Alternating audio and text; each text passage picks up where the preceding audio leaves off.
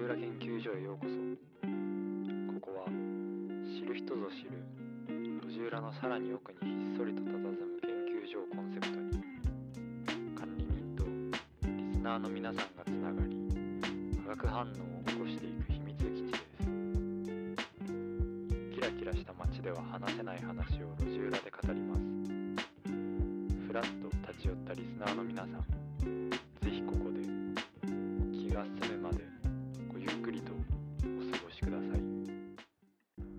ばんは。路地裏研究所管理人のコミーです。第13回目の放送を始めていこうと思います。今週も1週間皆様お疲れ様でした。皆さんにとってこの1週間どんな1週間だったでしょうかということで、もう路地裏研究所が始まって3週、ごめん間違えた。3ヶ月が過ぎ、もう4ヶ月目に突入しているということで、いつも聞いてくださってる皆さんはありがとうございます。お便りの数もね、徐々にというか、コツコツと数を増やしておりまして、すごいね、本当に嬉しい限り、いろんなね、質問とか、お便りが届くようになって、いろんな人に聞いてもらえてるんだなと思って、すごいね、嬉しい気持ちです。今回はちょっとそんなお便りは読まないんですけど僕とね SNS への関わり方についてちょっと話そうかなと思います。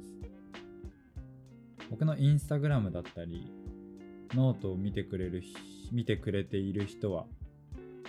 少しね心当たりがあるかもしれませんが今日はそんな SNS 社会と自分の立ち位置についてまあゆっくりとね話していこうかなって思います。まああのと言ってもまあ SNS 社会っていうのをちょっとまあ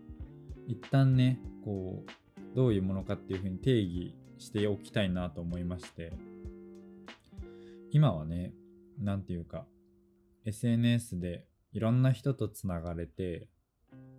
いろんな、まあ、知らない情報を得ることができてすごい便利な世の中になりました。場所を検索するだけでその人のその人というかその場所についてのねいろんな人の投稿が見れたり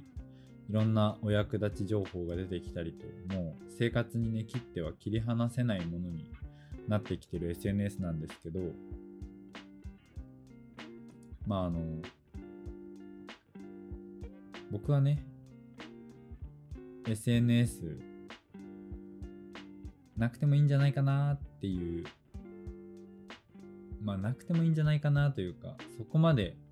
熱中する必要ないんじゃないかなって思っている派の人なので今回はそういう立場でね話していこうかなと思います。まあなんかすごいねこれはね僕がまあずっとテーマというか考えていることでデジタル社会とか SNS 社会とかのまあ人々のつながりについてなんだけどこれは。今はすごい簡単にね人とつながることができるようになってその人の私生活だったり、まあ、行った場所とかそういうのがもうすぐ分かるようにねリアルタイムで分かるようになってるんだけどそもそも果たしてそれは必要なのかっていうまずね第一の疑問です。僕がね最近ねこのまあこの考えを、まあ、ずっと持ってていろんなねそれにまつわる本とか、まあ、本とかというか本ですね。ポッドキャストとかも聞くんだけど最近ねまたちょっと2回目というかまたちょっと読みたいなと思って家にあった本をと今持ってきてるので紹介します。安藤美冬さんっていう人が書かれた「つながらない練習」っていう本なんだけど、まあ、これはね別になんかいつも通りあの目的もなく本屋さんを徘徊してた時に見つけたんだけどまずなんか帯が良くて帯でね買ったと言っても過言ではないというかいい帯を書かれてるなっていうのでもうほぼジャケ買いで買いました。ここでねテーマにされてるのがつながり疲れっていう言葉で今ねさっきも話したけど簡単に人とつながれる時代になったからこそつながることに疲れてる人が多い多いっていう風に作者は定義していて、まあ、考えていて。まあそのつながるっていうものが具体的にどういうものとつながっているかっていうと、まあ、友好関係もしかりなんだけど常識だったりとかネガティブな情報自分に必要のない情報とつながりすぎていませんかっていうふうに書いてあってわ確かにそうかもと思ってこの本をねって読んだんだけどまあなんかすごい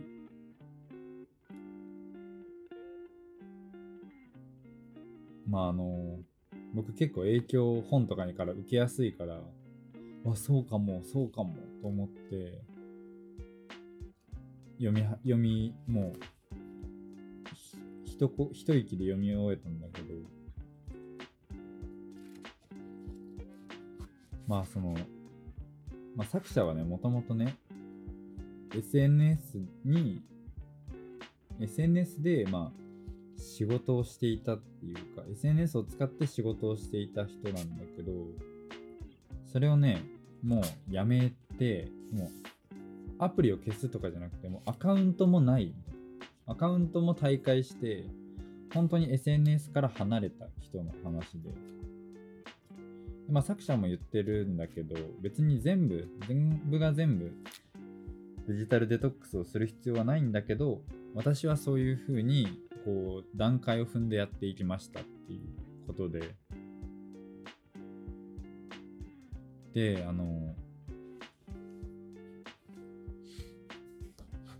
何個かね面白いところがあったのでちょっと紹介をしようかなっていうふうに思います。まずはねもう一番最初の最初にねあるトピックなんだけどつながり疲れからの解放っていう部分でまああの SNS は誰でもね情報発信ができる反面というかまあ裏を返せばいつも誰かに動向を見られているっていう風に考えることもできてそれってまあ他人からとやかく言われたり批判とかねまあ評価されたりっていうリスクもあります。どうしてもやっぱり人間人の目が気になってしまうのでやっぱりこの「いいね」だったりとかそういうまあ SNS 上の評価だったりをすごい気にしてしまう生き物だから。なんかそれにやっぱ疲れる。まあ自分も含めてね自分も疲れているっていうところを問題視してて。うん。そうそう。やっぱり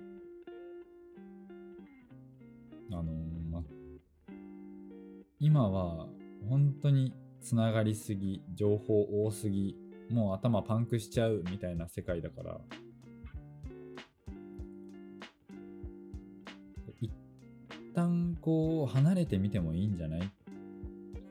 一旦こう情報を取り込む量を減らしてもいいんじゃない？っていう風に書かれてて。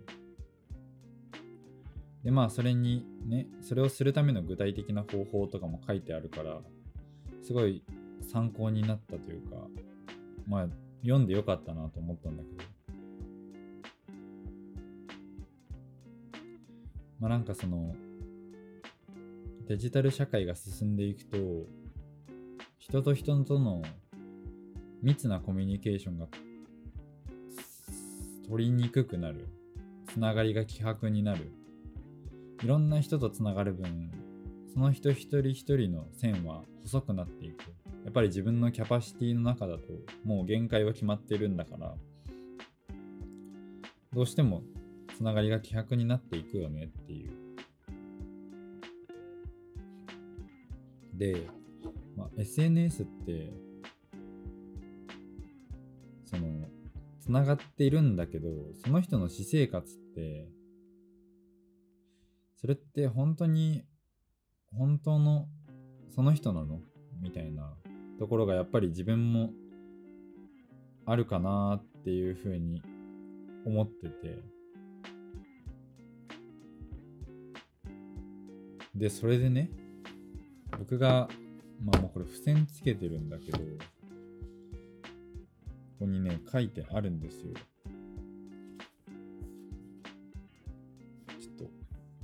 イトルから読みますね。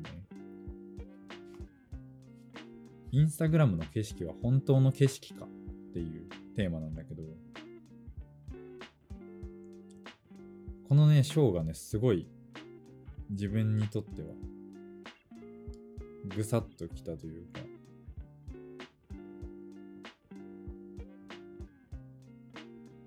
終始ね、まあ、疑問形で書かれてるんだけどこの章は。あなたが毎日眺めているインスタグラムの写真空は明るさを増し花は彩度が高くなる撮影者の思い通りに手を加えられた世界。それは本当の景色だろうか？っていう。この一文にねすごいああっていう風に気づかされて。僕たちが普段目にしている SNS のその人って実はその SNS で評価をもらうために作り上げられた嘘のその人なんじゃないかっていう。うん。まあちょっと嘘って言ったらまだ言い過ぎなんだけど、うん。なんかまあ、100%正しいですとはなかなか言いにくいような生活を上げているので、やっぱりそれがどんどんどんどんどんどんエスカレートしていくと、まあ、他人に対しての嫉妬にも変わるし、自分自身を見失うことにもね、つながりかねないので、まあ、やめろとは言わないけど、そこは一歩踏みとどまって考えてねっていう章で、それを思うとね、確かに自分も、なんか、私生活を綺麗に加工してあげたりとかそういうことが多かったなぁと反省して、それでなんかまあ、やめようっていう風にね、気持ちを変えることが、ね、できました、この本のおかげで。でその今週のまあ一日ね何もない日があったので友達とね遊びに行ったんだけどその時にもう携帯の電源を切ろうってなって実験で。それで一日遊ぼうというか写真を撮るっていう回だったから写真を撮ろうってなってたんだけどこう、まあ、いかにねしゃ、まあ、スマホがないのが、気分がいいかっていうのをすごい感じて、スマホの画面から顔を上げて、イヤホンを外して、外の世界を見ると、いろんな音とか、いろんな景色が広がってるんだなっていうのを感じて、今まで自分はまあたかだか6インチ7インチ8インチぐらいの画面の中でしか世界を見れてなかったんだなっていう風に感じてもちろん SNS で上げられてる景色よりも彩度は低いし汚いところとか SNS に上がらないような景色もあるんだけどそれをまず発見できたのがね自分にとっては一歩大きかったかなっていうのと自分がイヤホンをしてね音楽を聴いている自分の世界から離れてみると子供がお母さんにね今日の夜ご飯は何かって聞く声だったりせかせかと歩く会社員の革靴の鈍い音だったり。アスファルトの道を歩くと意外とパンプスってそんなに高い音はしないんだなっていう発見とかね。絶対普段 SNS とかスマホと共に生きてると気づかないような発見がねもう一日だけでそんなに出てきたってことはもう毎日毎日生活してるといろんな発見があるのかなっていう。すごい楽しいだろうなっていうのを感じてそれがね大きなきっかけになりました。でねその一日のハイライトで一番ね印象に残ったのがマップを開かない状態で道をこっちだっていう風に決めて歩くのがどれだけ難しいかっていうのをすごい痛感。それね友達とも話したんだけどなんかこうゆっくりまあ普通だったらマップを調べて一瞬で最短経路が出るところを自分たちでどうやったらこの目的地にたどり着けるだろうっていうのを考えるのがまあ普段はしてないことだからすごい新鮮でこのかんこれってすごい大事だよねっていう結論になって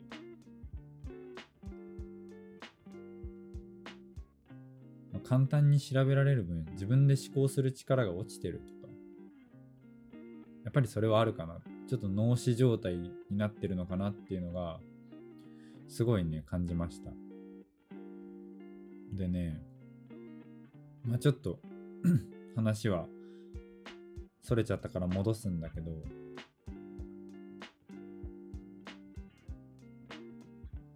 例えばね SNS でしかつながってない人と実際に会った時に SNS では見えてなかったその人の人物像が見えたりとかやっぱりその人と直接会って会話をすることで自分がその知らなかったその人の情報が出てきたりとかそれを使ってもっともっと親密になっていくみたいなそういうプロセスが僕は好きでいろんなね人と話していろんなその人が持ってるその人が見てきたその人が知ってきた世界を世界をこっちも追体験するって意味を込めて人と会話をするのがすごい好きなんだけど まあこに SNS が入る余地が僕にはまだ見つからなくて。だから SNS をなんか使わなくて本当に大切な人とつながるためにその時間を使おうっていうふうに思って。でこの本にも書いてあったんだけどこう1日1回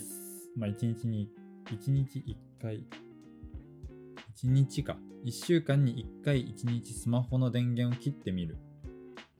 っていうのを今回やってよかったっていうふうに思ったので、まあ、なんか自分が休みの日とかね、まあ、この日って決めた日をちょっとそういうふうに SNS 立ちしてみようという日にね決めました。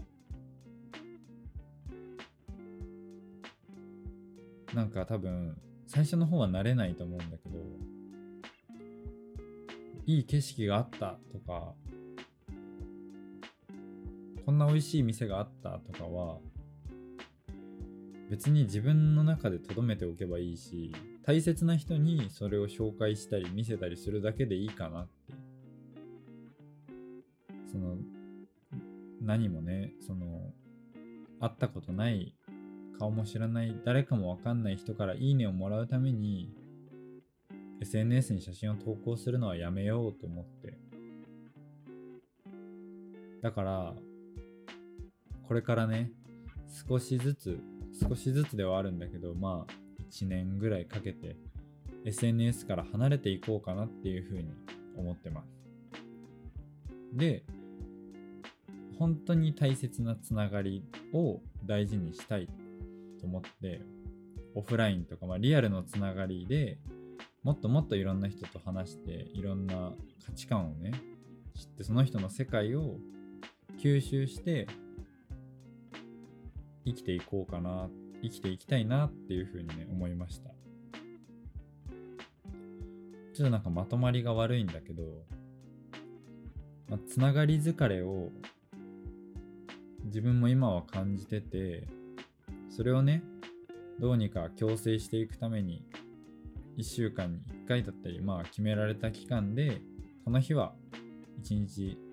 SNS スマホから離れてみようって思ったり本当にリアルな友達大切な人に自分の好きなものを話せるようにそこに時間を使ったり労力を使おうっていう風な思考になれるようにこれから1年ぐらいまあ今年使ってねトレーニングをしていこうかなと思います。みんなもまあ一日中 YouTube 見たりとか Twitter 見たりインスタ見たりっていうのっていう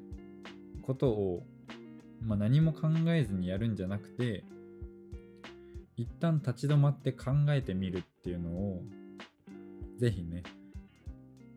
ちょっとやってみてほしいなと思いました。今週はなんかちょっと SNS についてのね僕の考え方だったり立ち位置の話だったんですけどいかがだったでしょうか？こうやって自分の一人での話もあるんですけど路地裏研究所ではお便りを募集しております。Spotify、YouTube どちらとも概要欄からですね Google フォームのリンクにアクセスしていただければ管理人の僕にお便りを送ることができますのでぜひお気軽にお便りをお送りください。もし差し支えなければ僕の写真をね少しプリントしてプレゼントしようかなと思っているのでもし写真が欲しいよっていう人がいればぜひお便りを送ってみてください。ではまた明日から1週間月曜日が始まりますが来週も1週間頑張っていきましょう。来週の日曜日またここの路地裏研究所でお待ちしておりますのでぜひまた来週も来たいよと思ってくれた方や今回の話が参考になった面白かったと思ってくれた方はチャンネル登録やフォローの方をお願いします。それでは良い週末を。じゃないね。いつもねこれ金曜日の癖で良い週末をって言っちゃうんだけど。また良い1週間をお過ごしください。それでは。